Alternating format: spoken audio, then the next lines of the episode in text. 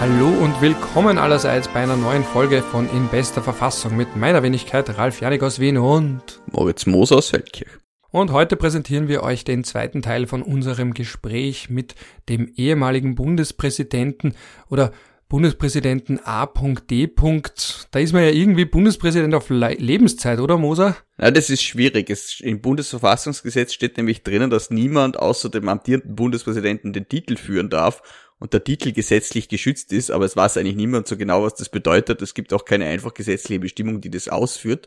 Interessanterweise hat es in der Mai-Verfassung von 1934 eine Bestimmung gegeben, dass ehemalige Bundespräsidenten sich als Altbundespräsidenten bezeichnen dürfen.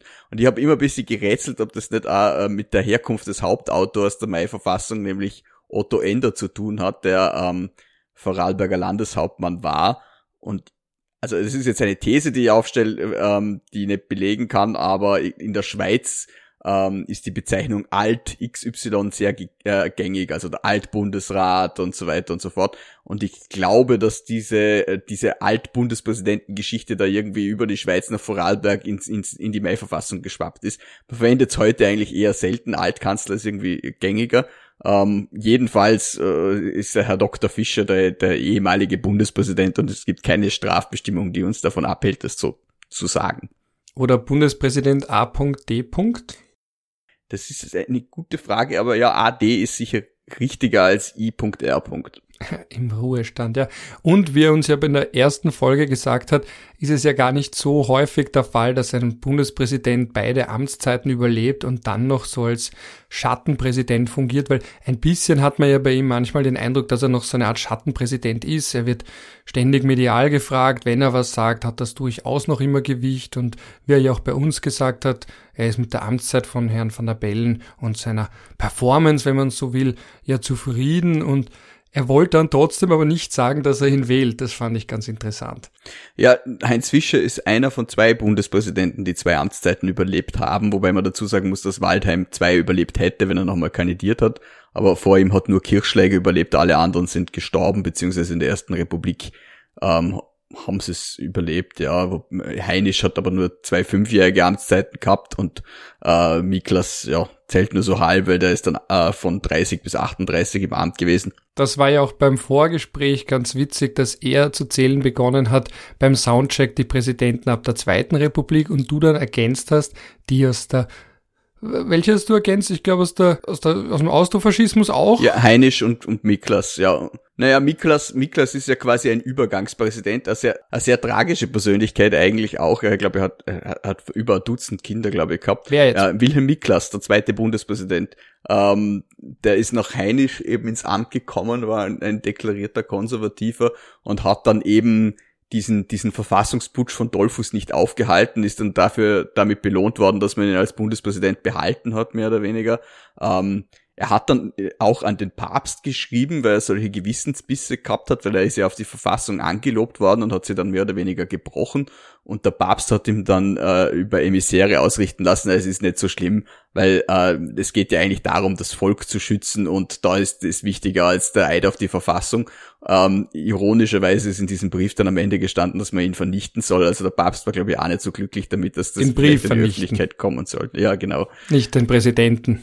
Na, der, der ist dann, der hat sich dann auch mit den Nazis arrangiert, weil er ja das Kabinett Schuschnigg noch ernannt hat und äh, man hat ihm dann auch ein Privatauto zur Verfügung gestellt während des Krieges. Also äh, Miklas ist jetzt eher nicht so als der standfeste Charakter in die Geschichte eingegangen. Und die Zweite Republik beginnt ja dann mit, mit, mit Renner, ja. Der ja auch ein Herr Karl war, der sich ja auch arrangiert hat, wie du das so schön sagst. Ja, schon, aber halt positiver als Miklas das getan hat. Also quasi Miklas hat sich nach unten opportunisiert und Renner nach oben.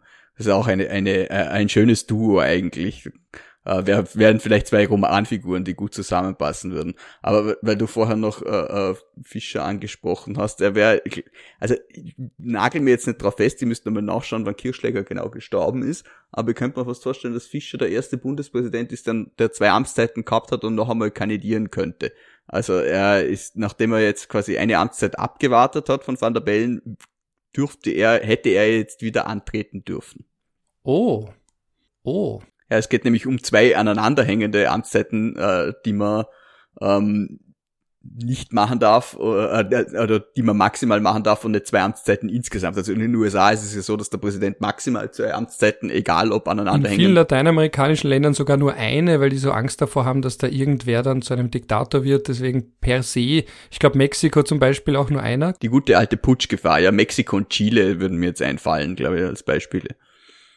Aber bei uns ist es, sind halt die zwei aufeinanderfolgenden, die möglich sind. Und dann mit einer dazwischen, Wobei man natürlich auch streiten könnte, wenn es jetzt, äh, wenn, aber gut, dann wäre die Republik eher auch schon am Sand, aber wenn jetzt einer so mächtig ist, dass er einen, einen anderen anstiftet, sich wählen zu lassen, dann gleich zurücktritt und dass dann der andere wieder kandidieren kann, ob das dann äh, verfassungsmäßig so auszulegen ist, dass, es, dass er quasi eine Amtszeit abgewartet hat, könnte man drüber streiten, aber ich glaube, das überlassen wir den Öffentlich-Rechteln, dass sie das ausdröseln.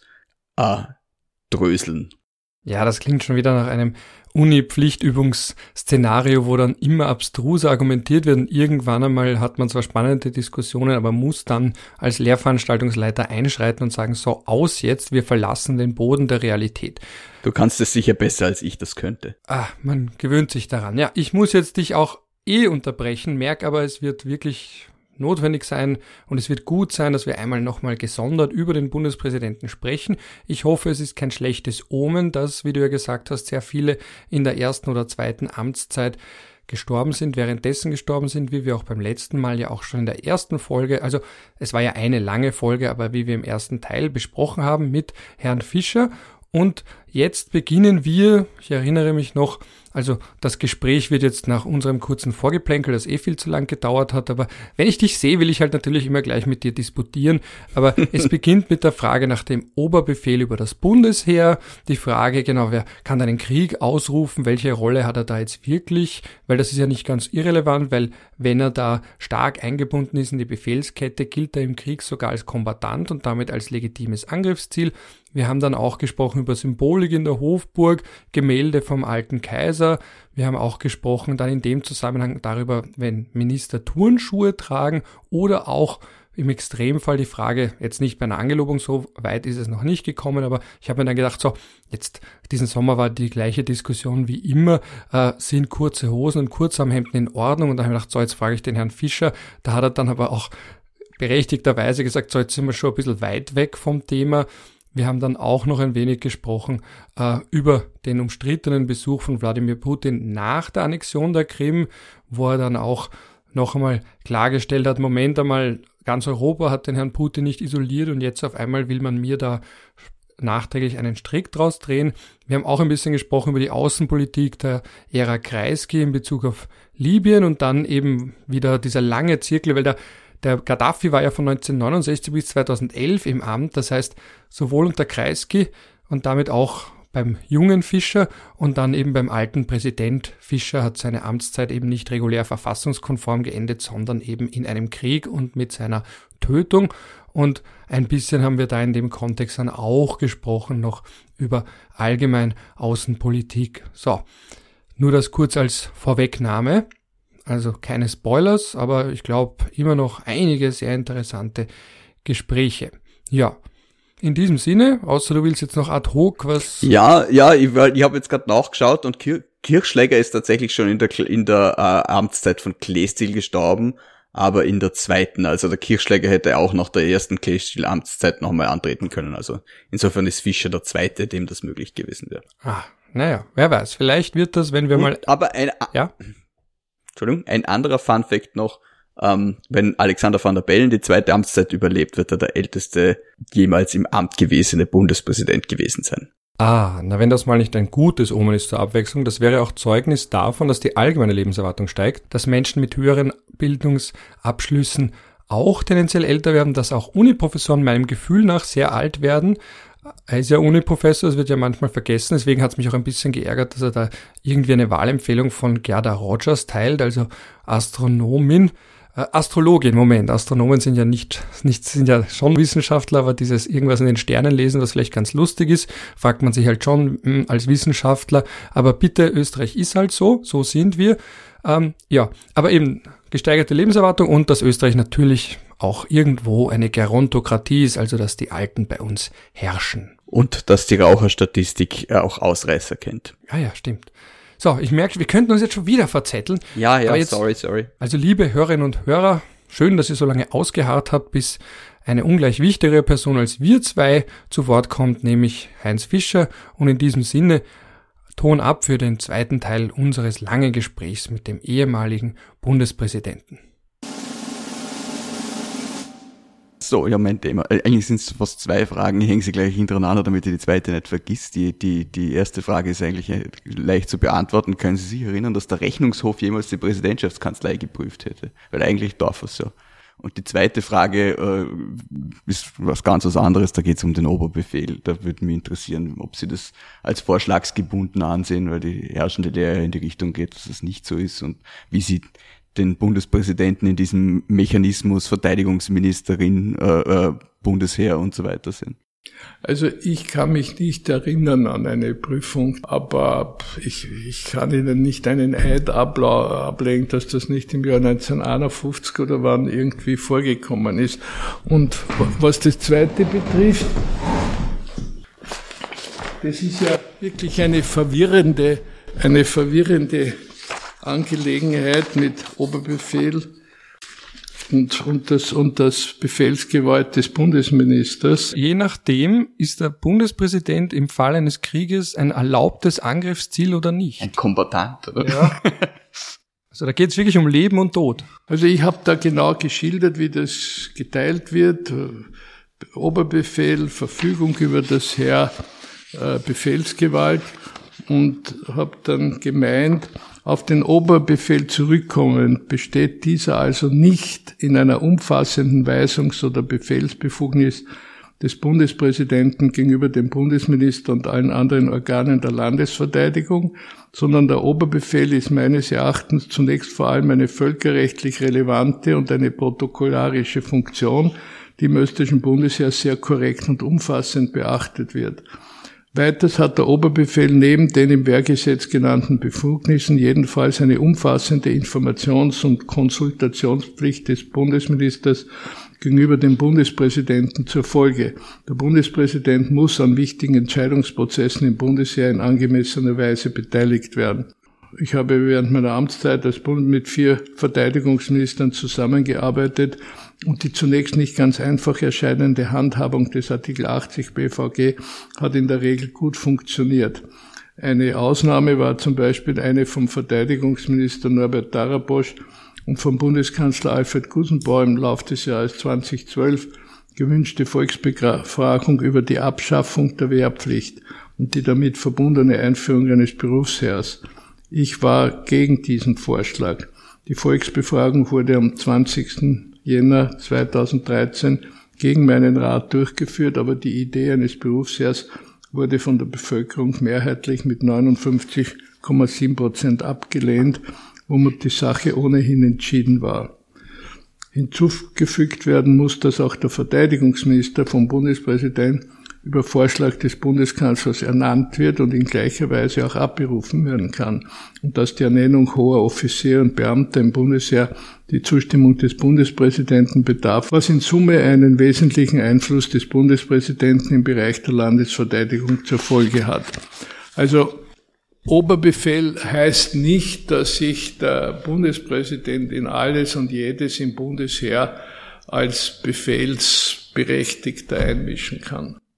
Jetzt habe ich noch irgendwo in Erinnerung, es hat einmal einen Knatsch gegeben, glaube ich, wollte nicht der Verteidigungsminister Darabosch damals den Generalstabschef suspendieren, wegen irgendeiner ja, Geschichte. Ja, den Endacher, ja, richtig. Genau, ja. Weil sie sich nicht einig waren über die Wehrpflicht, glaube ich. Ne? Ja, es war die gleiche Causa und der, und der, der Endacher hat da dem, dem Minister widersprochen und der hat ihn ja äh, der hat dann ein Disziplinarverfahren eingeleitet, das ist aber zugunsten des Entacher ausgegangen was eigentlich spannend ist, wenn man jetzt an die sozialdemokratische Tradition im Bundesheer zurückdenkt, dass, wo es ja eigentlich immer sehr stark darum gegangen ist, dass auch äh, äh Soldaten sich politisch äußern dürfen.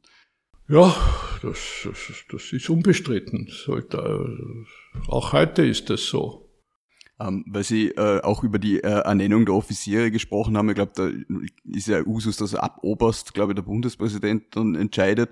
Ähm, ist ja auch bei den Beamten dann entsprechend äh, so.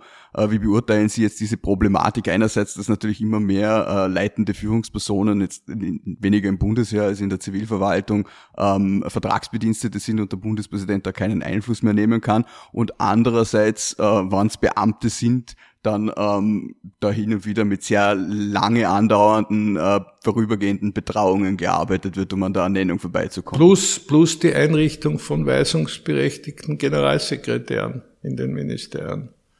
Also das ist keine glückliche und keine gute Entwicklung. Ich habe Freunde, die in Ministerien arbeiten und dann kommt auf einmal jemand, der übers Kabinett ihnen vorgesetzt wird und die selbst sind dann frustriert, sagen, gut, ich habe da gar keine Chance, dorthin zu kommen, weil ich eben nicht in einem Kabinett arbeite, weil ich nicht politisch arbeite, weil ich noch einen Beamtenethos selbst in mir irgendwo sehe. Also ich sage, ich bin parteilos und arbeite für den Staat im genuinsten Sinne, also eben genau diese Entwicklung hin zu einer Politisierung der Verwaltung und auch zu einer Hierarchie im Sinne von, man kann nur aufsteigen, wenn man entsprechend schon wo war.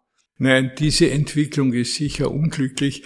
Äh, zuzugeben ist, äh, dass es so ein, ein Spannungsfeld gibt. Also äh, ich bin Wissenschaftsminister geworden im Jahr 1983 und meine Vorgängerin war die Hertha Vierenberg. Und es war ein neues, ein neu eingerichtetes Ministerium.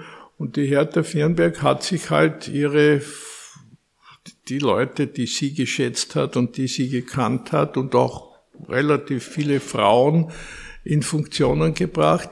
Und ich bin in ein Ministerium gekommen, wo äh, der, der Präsidialchef äh, ein bürgerlicher, aber ein sehr korrekter Beamter war und der Ministerialrat für Personalfragen, mir fällt jetzt sein Name nicht mehr ein, aber der Leiter der Forschungssektion war ein, ein, ein, ein Sozialdemokrat, der Höllinger, der Leiter der Hochschulsektion war ein Bürgerlicher, der Sektionschef Brunner.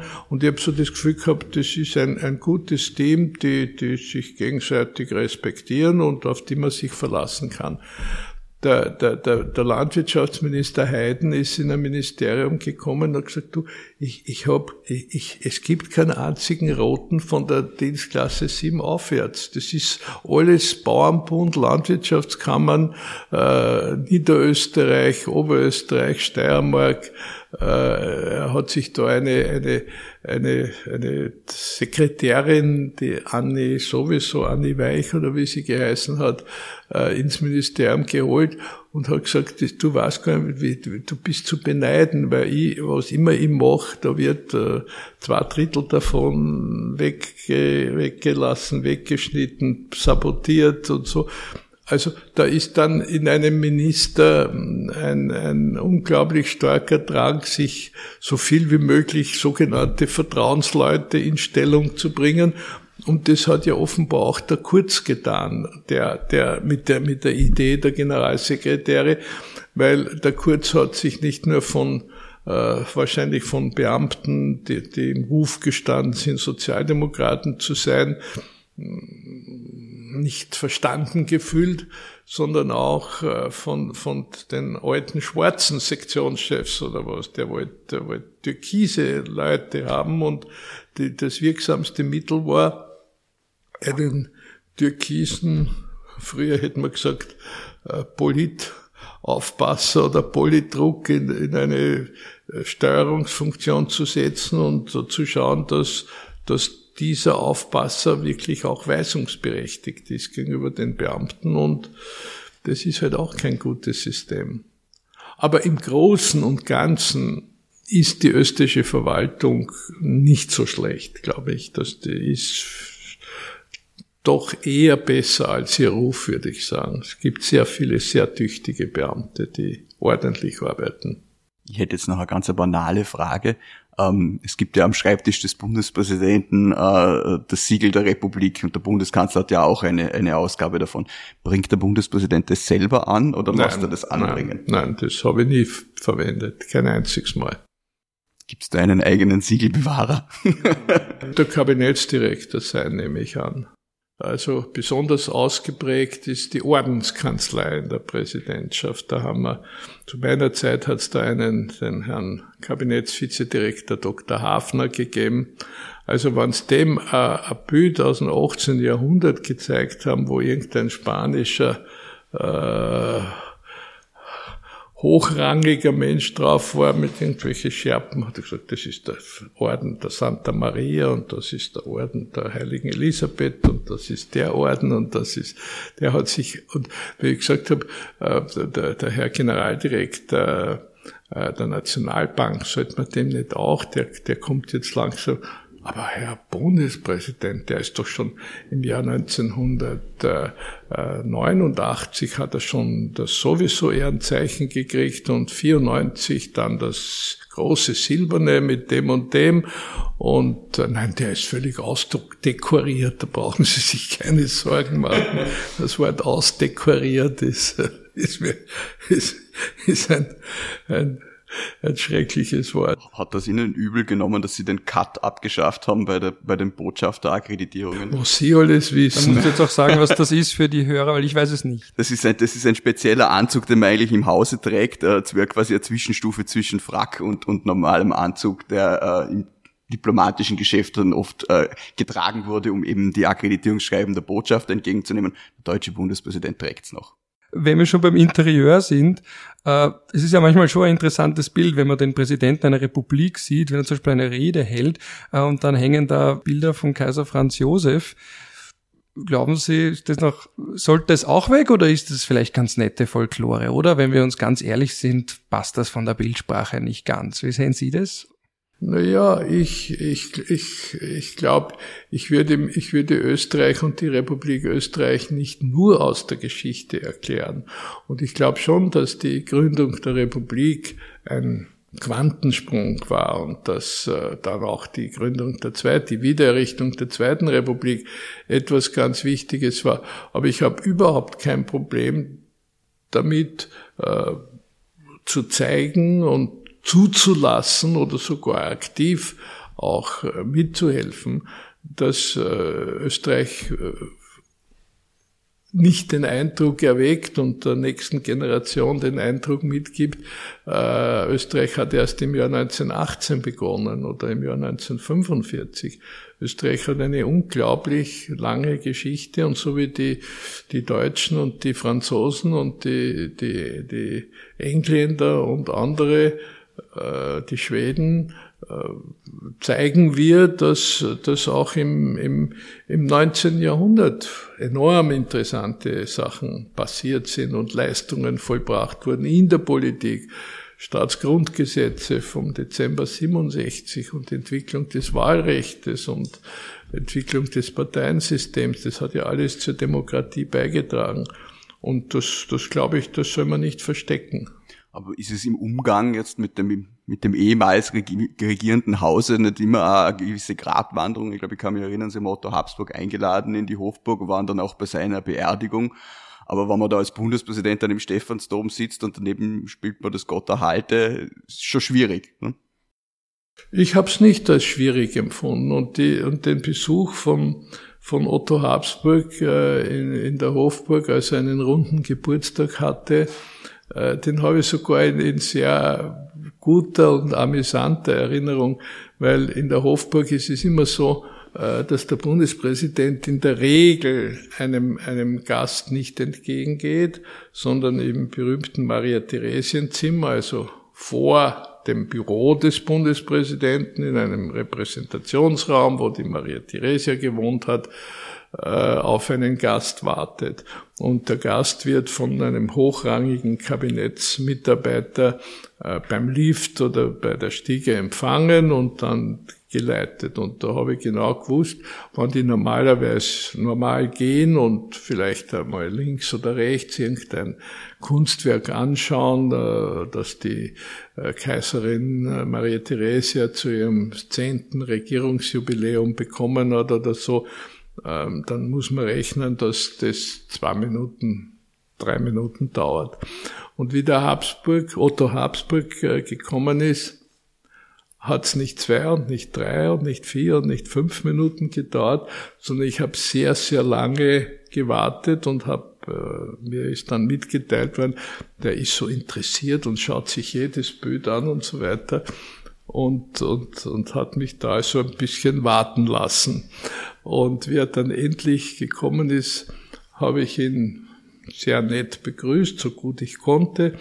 Und er sagt, Herr Bundespräsident, äh, danke für die Einladung. Und eines muss ich schon sagen. Schön haben Sie es doch erinnern. Und das war so, ich gedacht, ja, der empfindet das als die Räumlichkeiten seiner Vorfahren und, und sagt zu mir gönnerisch, schön haben Sie es da erinnern, so wie wenn ich auch noch da wohnen würde. Und, und für mich war es halt äh, der, der, der, der, der Ort des österreichischen Bundespräsidenten, der erste Bundespräsident, der mich eingeladen hat in die Hofburg, war der Dr. Scherf, der Adolf Scherf. Im, im Jahr 1963 äh, bin ich zum Sekretär der Parlamentsfraktion ernannt worden und das war ja von 1918 bis 1934, der, bis 1933 oder 34 der Adolf Scherf. Der war zuerst Sekretär des Seits und dann als, als Nationalrat, als Präsident der, der, der konstituierenden Nationalversammlung. Und äh, auch in weiterer Folge hat da Scherf also als Clubsekretär gearbeitet und hat sich dann im Jahr äh, 63 gedacht, aha, jetzt ist der Heinz Fischer äh, da in dieser Funktion, die ich vor Jahrzehnten ausgeübt habe. Den, den will ich einmal, meinen Vater hat er gekannt, weil mein Vater war in den 50er Jahren, äh, der Schärf Vizekanzler war, Staatssekretär in der Regierung Raab Schärf. Und äh, der nächste war der Jonas, der war ein, ein guter Freund meines Vaters, weil beide, Jonas und mein Vater, waren in der Zwischenkriegszeit äh, Esperanto-Lehrer. Die waren beide äh, überzeugt, dass wenn möglichst viele Leute Esperanto sprechen, dass, dass, dass sie sich verstehen können und dass der Zustand äh, doch nicht beendet, aber jedenfalls reduziert wird, dass die Regierungen ihre Völker, ihre Nationen, ihre Arbeiter und Bauern, äh, die Deutschen gegen die Franzosen und die Franzosen gegen die Deutschen aufhetzen können und untereinander können sie sich nicht verständigen, weil sie eben verschiedene Sprachen, also diese babylonische Sprachenverwirrung tragt dazu bei, dass man die Menschen äh, indoktrinieren kann, die anderen sind böse und äh, man kann das nicht im direkten Gespräch aufklären, weil man ihre Sprache und Esperanto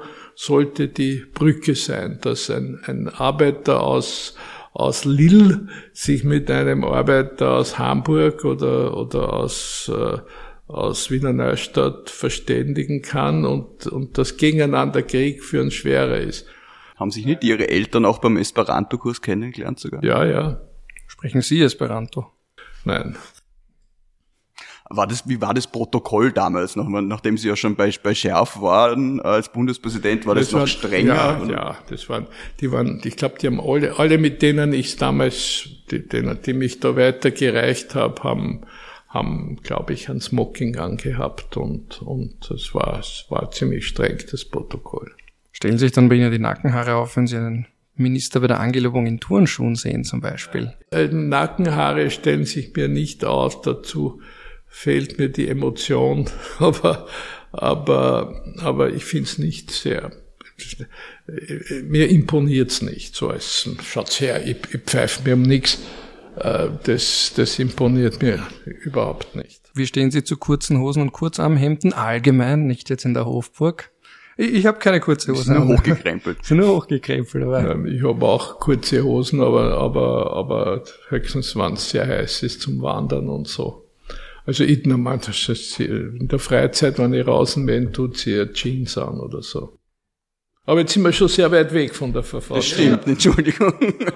Es war nur so ad hoc, weil das halt gerade eine Debatte ist, die, die es auch gibt. Aber sie ist nicht sehr wichtig. Jetzt würde ich gern eh zum Thema zurück. Weil Sie gesagt haben, junge Generation. Mir fallen in meinem Umfeld sehr viele Menschen ein, sei es im Basketballverein, sei es in der Arbeit, sei es im privaten Umfeld, die sehr lange in Österreich leben, die sehr gut Deutsch sprechen. Ich habe Wahlrecht haben. Ja. Ich finde das schlecht. Was machen wir da?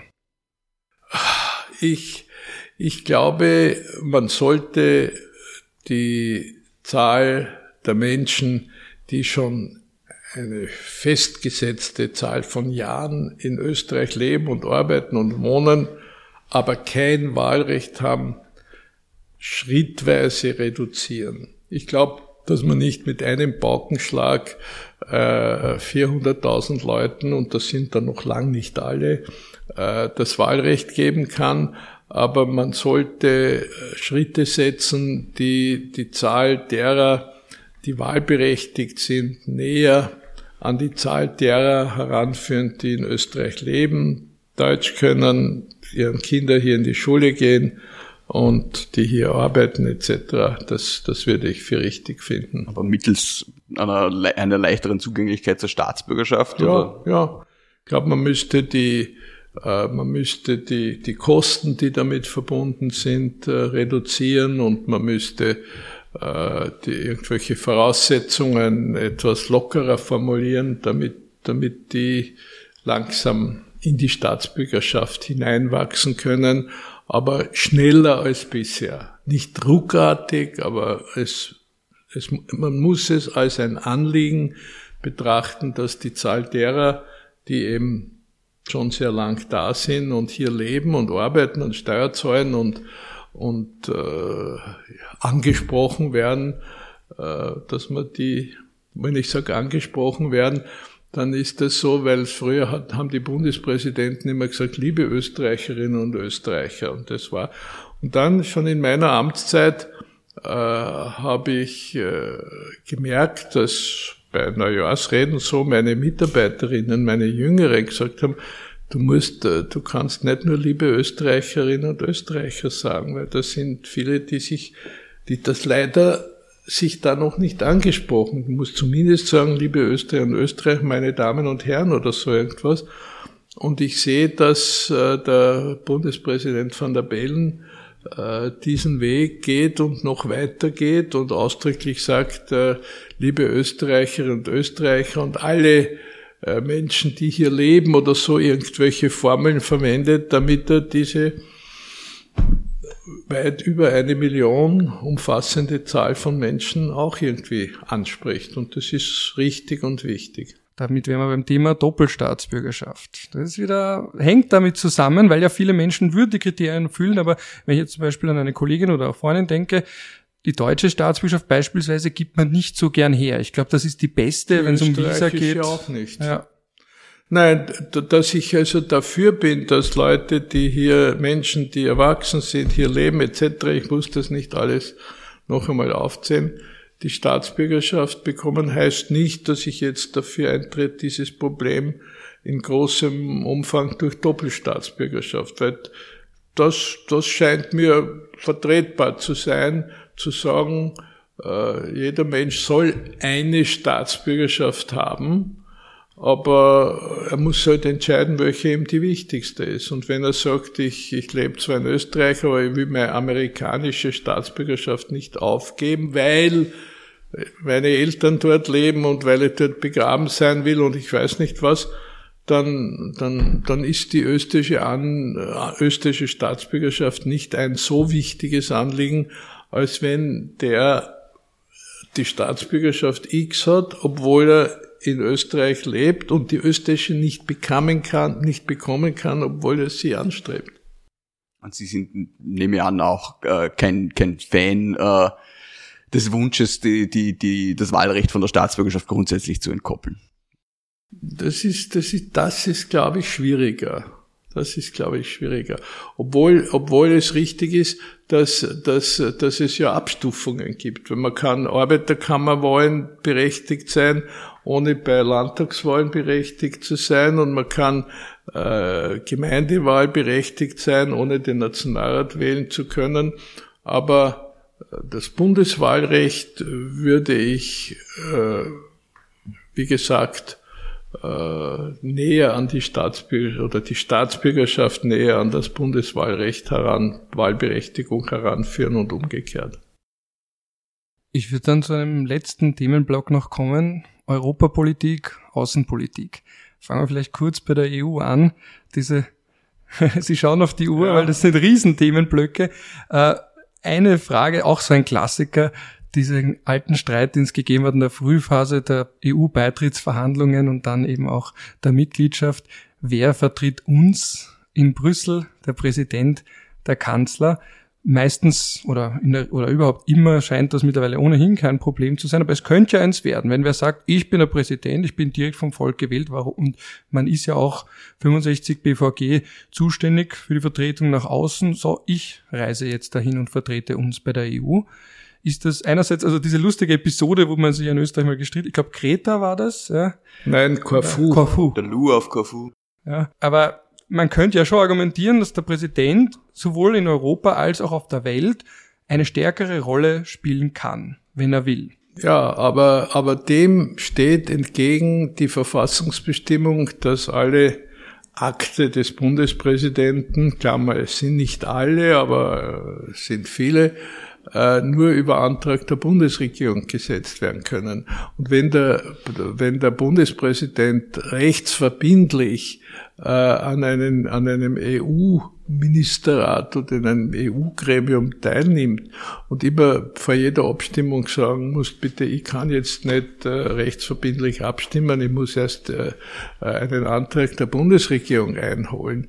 Also ich glaube, das, was, was äh, der Vertretung des Bundespräsident in einem internationalen exekutiven Gremium äh, entgegensteht, ist die Tatsache, dass rechtsverbindliches Handeln auf dieser Ebene nach unserer Verfassung eines Antrags der Bundesverfassung bedarf.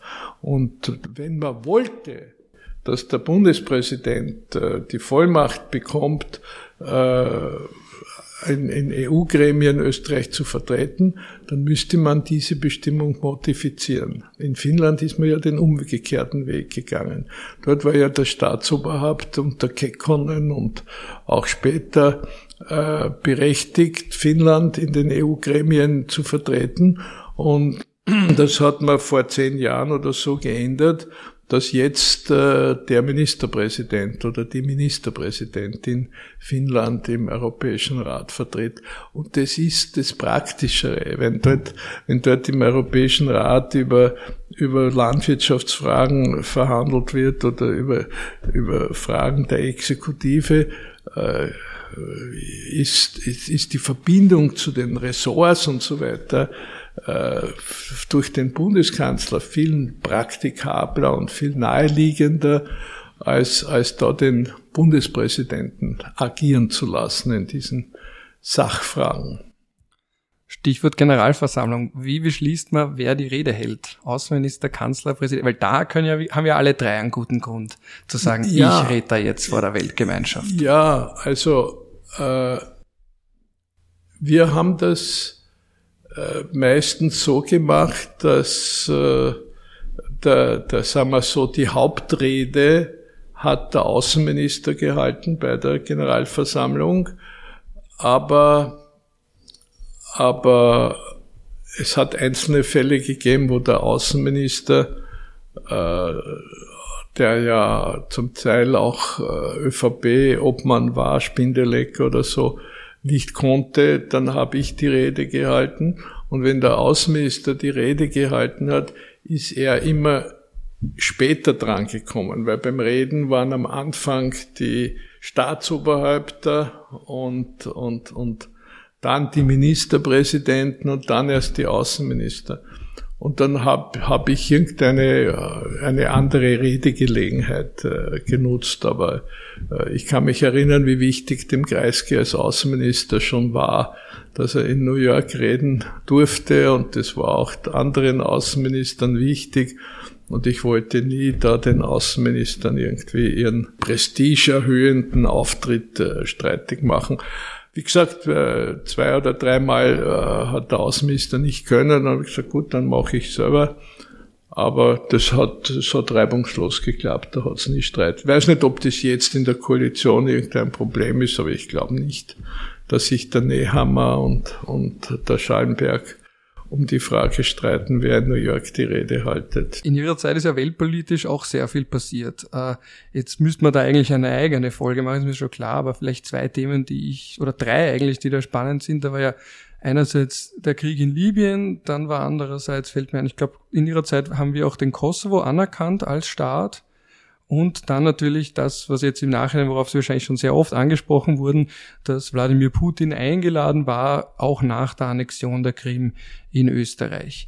Sind das jetzt Sachen, wo man im Nachhinein sagt, so, das, das ist, das hätte man sich damals nicht gedacht in der Form? Oder wie entscheidet man, wen man einlädt zum Beispiel? Oder hat man bei Libyen gewusst, wie das endet. Oder eben beim Kosovo hat man sich gedacht, ja, den, den erkennen wir jetzt an, weil es einfach so einen Trend gibt. Wie kann man sich das ein bisschen vorstellen? Weil das sind ja Fragen, die jetzt wieder und wieder aufgerollt werden.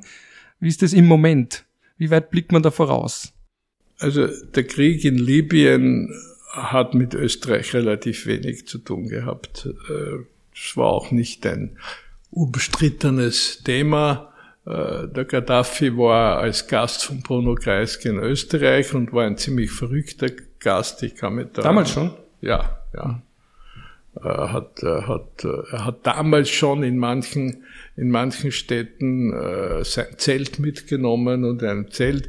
Er hat eine Leibwache gehabt, die vor allem aus Damen, aus fashionsportlichen Damen bestanden hat, die immer gleich äh, ihre, ihre Waffen gezückt haben, wenn eine Zentralheizung ein bisschen gerumpelt hat oder so bei uns im Parlament. Äh, aber das war kein innenpolitisches Thema.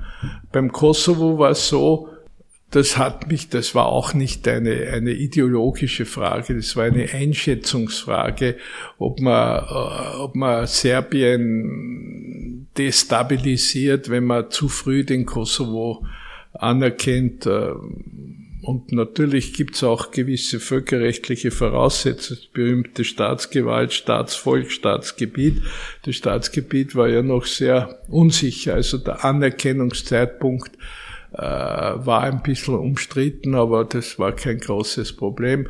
Und beim Putin ist es genauso. Es war, ich glaube, im Ministerrat äh, ist keine Minute diskutiert worden, ob das nicht schlecht ist, den Putin einzuladen, äh, auch nach der Krim-Annexion. Die, die Annexion der Krim war sicher ein geringerer Verstoß gegen das Völkerrecht als der Einmarsch der Amerikaner in, äh, in, äh, in, im Irak auf der Basis äh, gefälschter Dokumente, die dem Sicherheitsrat der Vereinten Nationen vorgelegt wurden oder, oder andere äh, militärische Aktionen. Der, der, der, der, der Einmarsch äh, oder die, die, die Machtübernahme Moskaus auf der Krim war, war, ist kritisiert worden, hat, äh, hat, äh, hat zu Debatten im Sicherheitsrat geführt, aber auf der anderen Seite war auch unbestritten, dass die Krim äh, jahrzehntelang äh, zentral ein wichtiger Teil Russlands war, wo die russische Schwarzmeerflotte war und wo äh, wo der Khrushchev als, als der äh, seinerzeit äh, Generalsekretär der ukrainischen KP war, obwohl er auf, an, an der, an der russisch-ukrainischen Grenze, aber auf russischem Gebiet geboren wurde, der hat da den, äh, aus innenpolitischen Motiven die Krim der Ukraine geschenkt und, und, und die Russen haben das äh, unter Putin äh, nicht anerkannt und, und da Manöver gemacht unter militärischen Druck und völkerrechtswidrig, jawohl, das war es. Aber die, die Beziehungen zwischen Österreich und Russland haben darunter nicht in einem Ausmaß gelitten, dass man gesagt hat, jetzt darf man nicht mehr nach Russland fahren oder jetzt darf man äh, den Putin nicht mehr nach Österreich einladen oder jetzt überlegen wir uns die Frage, ob das wirklich gescheit ist, dass man Öl aus, aus Russland äh, importieren. Da hat es immer geheißen, du, äh, die Russen, egal äh, was sonst politisch unterwegs war, auf ihre wirtschaftlichen Verträge hat man sich verlassen können. Weder, weder äh, Österreichs Rolle äh, bei der ungarischen Revolution, noch Österreichs Rolle beim Prager Frühling, noch der Beitritt Österreichs zur EU haben zu irgendwelchen Erschütterungen im österreichisch sowjetischen, österreichisch-russischen Verhältnis geführt. Und wenn Sie die Zeitungsartikel anschauen und die Reden, äh, die gehalten wurden bei den Besuchen des Putin, es ist ja auch, man muss ja auch die ganze Biografie des Putin äh, irgendwie in Rechnung ziehen. Der war ja, der war ja ein Darling der Deutschen und der Amerikaner in der Zeit, wie er, wie er Ministerpräsident war und ein bisschen Stabilität äh, in die russische Regierung gebracht hat. Die, die Endzeit des Jelzin war ja chaotisch. Und dann ist er, ist er, ist er Staatspräsident geworden und äh, in den Deutschen Bundestag eingeladen worden und hat stehende Ovationen von allen Fraktionen des Deutschen Bundestags bekommen für seine Rede damals. Und dann ist es immer, dann ist es schon immer schwieriger geworden. Dann hat man gespürt, dass die, die Osterweiterung, äh, was man die Osterweiterung der NATO betrifft, den Putin in einer Weise beeinflusst haben, die äh, die, die eigentlich schon besorgniserregend war. Aber man hat gehofft, dass wenigstens äh, Europa hm, vernünftige Beziehungen zu Russland weiter aufrechterhalten kann.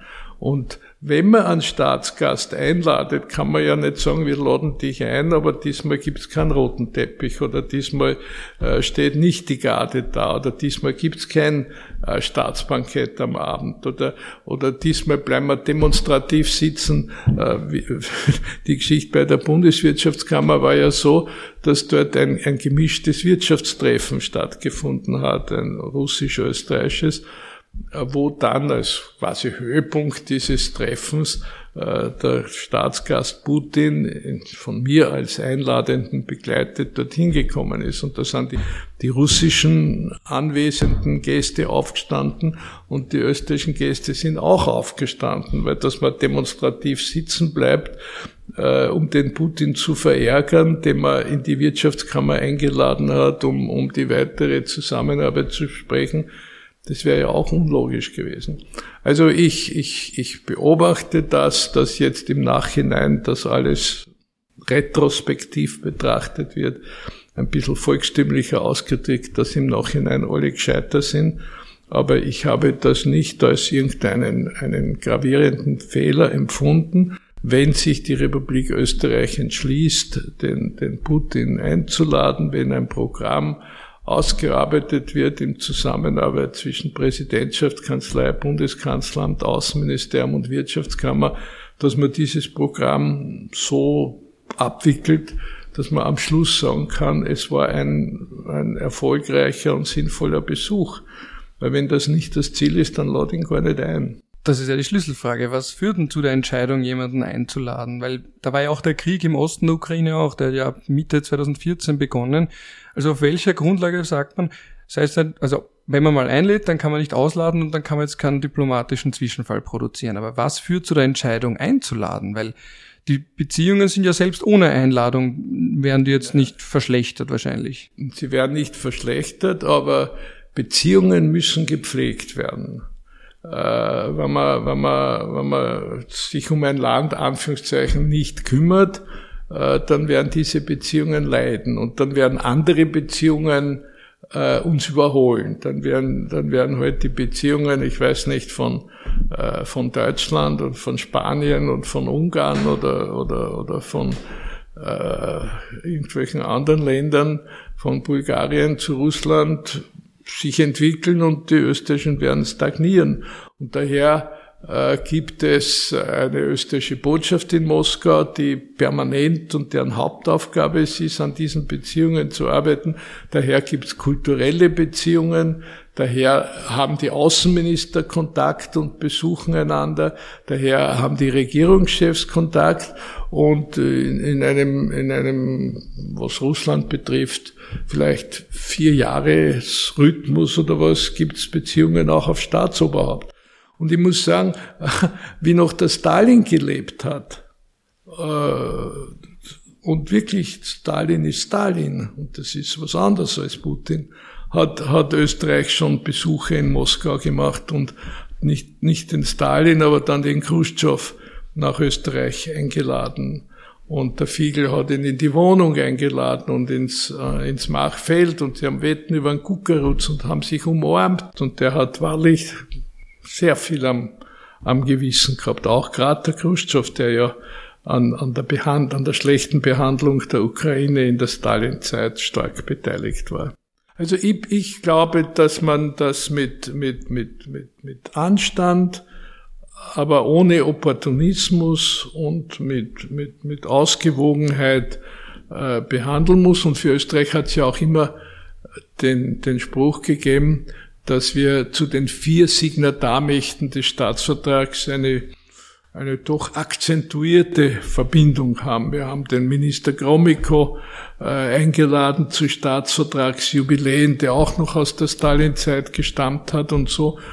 Und nach dem, was jetzt in der Ukraine äh, mit, mit dem Beginn eines Krieges äh, begonnen hat, das bedarf einer, einer scharfen Reaktion, aber deswegen tue ich jetzt nicht rückwirkend die Geschichte umschreiben. Aber der Krieg hat ja schon 2014 begonnen, aber das haben wir in Österreich ein bisschen uns selbst totgeschwiegen.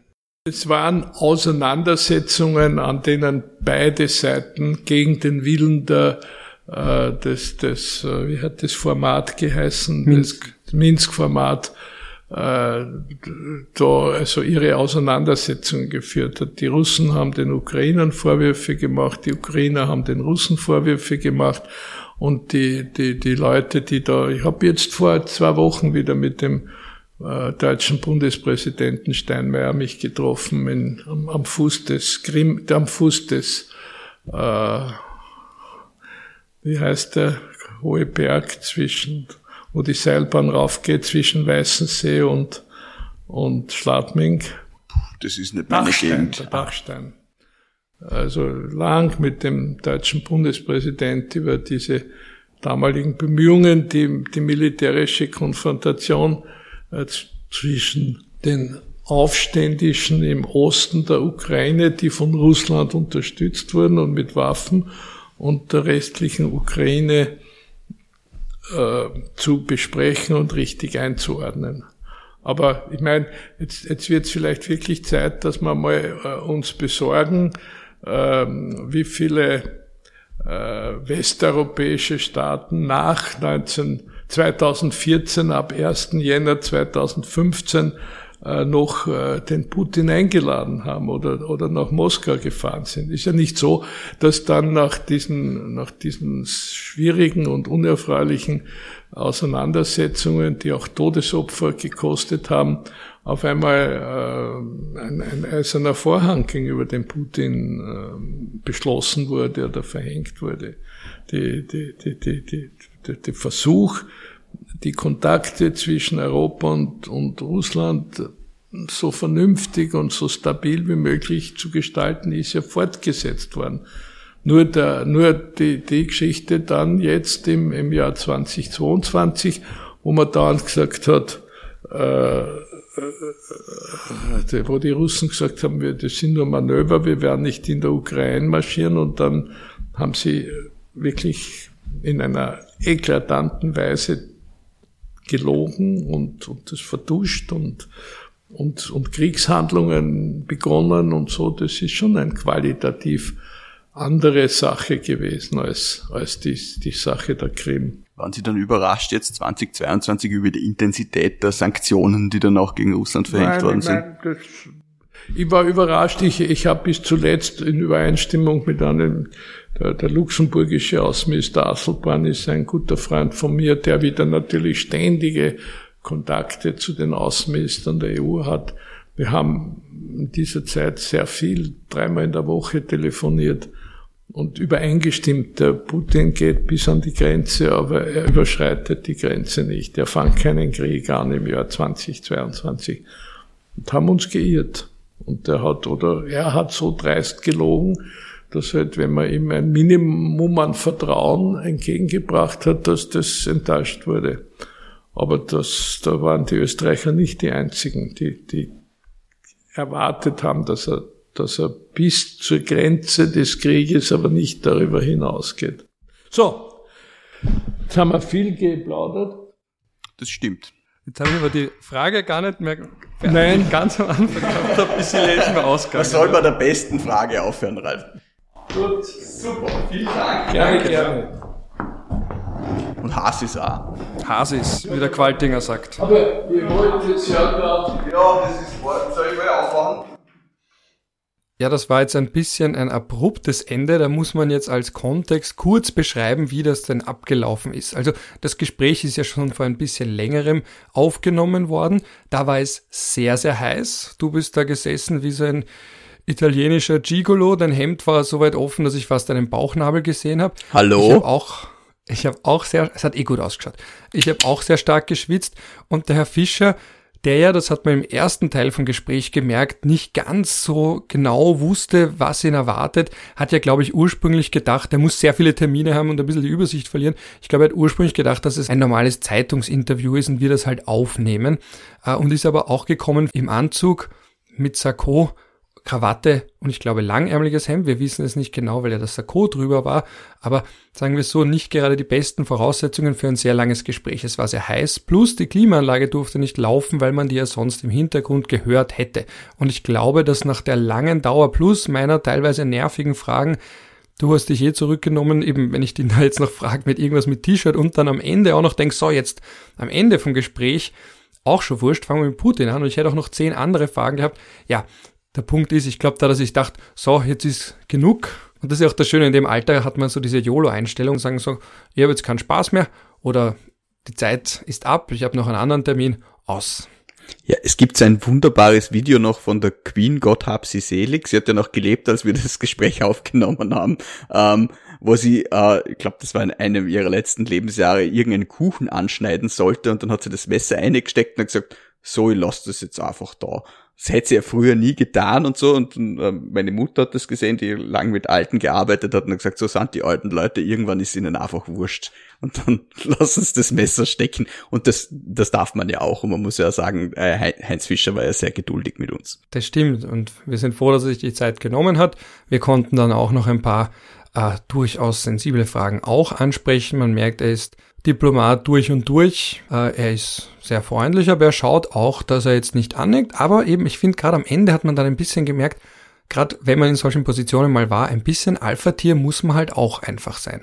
Ja, man muss schon auch auf den Tisch klopfen können. Ich glaube, wir sollten uns noch bedanken bei, der, bei der sehr lieben Tontechnik und bei den äh, sehr freundlichen Mitarbeitern vom Ban Ki-moon Center, wo wir waren. Es war wirklich, wirklich nett dort. Ja, und genau, bei der Podcast-Werkstatt auf jeden Fall einen ganz großen Dank dafür. Wir haben zuerst überlegt, vielleicht kommen wir in einem ganz amateurhaften Setup und wir kaufen da so ein Ansteckmikrofon und beide sitzen wir dann da mit dem Handy plus drittes Mikrofon über den Laptop angesteckt und das tun wir da irgendwie vor sein Gesicht halten oder eben äh, mit so einem kleinen äh, Standgerät das Mikrofon draufschrauben und mit der Podcast-Werkstatt war das ein sehr professionelles Setup und sämtliche kleine Tonfehler, die euch aufgefallen sind, gehen natürlich auf unsere Kappe, wobei man auch sagen muss, dass der Herr Fischer ein sehr lebhafter Mensch ist und deswegen öfters mal auf den Sessel geklopft hat oder eben sich auf die Schenkel geklopft hat oder eben gestikuliert hat. Aber man hört es, glaube ich, nicht so stark und selbst wenn man es hört, er ist ja auch zwischendurch aufgestanden, als er uns das Kelsenfoto zeigen wollte, dann merkt man, vielleicht, das ist ja das Schöne an dem Podcast, man merkt ein bisschen die Atmosphäre des Raumes und das kommt da vielleicht auch ein bisschen mit, beziehungsweise ist mitgekommen. Das Gespräch ist ja schon zu Ende. Ich finde, das davon, davon lebt die Sache. Ja, gut, dann würde ich jetzt zu unserer üblichen Schlussformel kommen. Davor nur noch einmal ganz kurz der Hinweis, wir bemühen uns, versprechen kann ich eh nie was, will ich auch nichts, aber wir bemühen uns auch nochmal eine eigene Präsidentenfolge, eine lange und ausgiebige Präsidenten, Präsidentschaftswahlfolge aufzunehmen, wo wir dann wirklich rekapitulieren, manche der Interviews, du hast ja selber vorher gesagt, als wir noch nicht aufgenommen und normal miteinander gesprochen haben, dass du dir das nicht alles angeschaut hast. Äh, ich selbst habe mir mehr angeschaut, als mir lieb ist. Äh, die im Zentrum unter Anführungsstrichen Elefantenrunde minus Herrn van der Bellen. Äh, das Interview mit Tassilo Valentin habe ich mir angeschaut, das Interview mit Herrn Staudinger, dass wir da ein bisschen rekapitulieren, welche Personen der Präsident werden wollen, dass man vielleicht auch darüber spricht, was der Präsident eigentlich kann und was er vor allem nicht kann. Also er ist ja nicht dieser Halbdiktator, den sich manche der Kandidaten anscheinend wünschen und dass wir da ein bisschen auch so historische Ausflüge machen, beziehungsweise eigentlich du. Und vor allem möchte ich klarstellen auch, äh, diese alte Stellung des Präsidenten, was wir eh auch mit Herrn Fischer besprochen haben, dieser Unterschied Verfassung 1920, 1929, weil da habe ich einen alten Artikel aus dem Jahr 1931 gefunden von einem Privatdozenten aus Berlin, der so schön klar formuliert hat, was die Stellung des Präsidenten ursprünglich war. Und ich glaube, da war ein Satz, ich zitiere ihn jetzt wahrscheinlich nicht ganz korrekt aus meinem Kopf, aber der war, dass er sinngemäß in der Innenpolitik gar nichts zu melden hatte. Und da scheint sich ja das Blatt komplett gewendet zu haben, dass die Kandidaten sich wünschen, dass er die Innenpolitik fast im Alleingang bestimmt. Zumindest habe ich bei so manchen den Eindruck. In diesem Sinne, Bus über aus Feldkirch. Und dann Ciao aus Wien. Normalerweise sagen wir es umgekehrt, aber es ist wurscht. Ja, aus jetzt.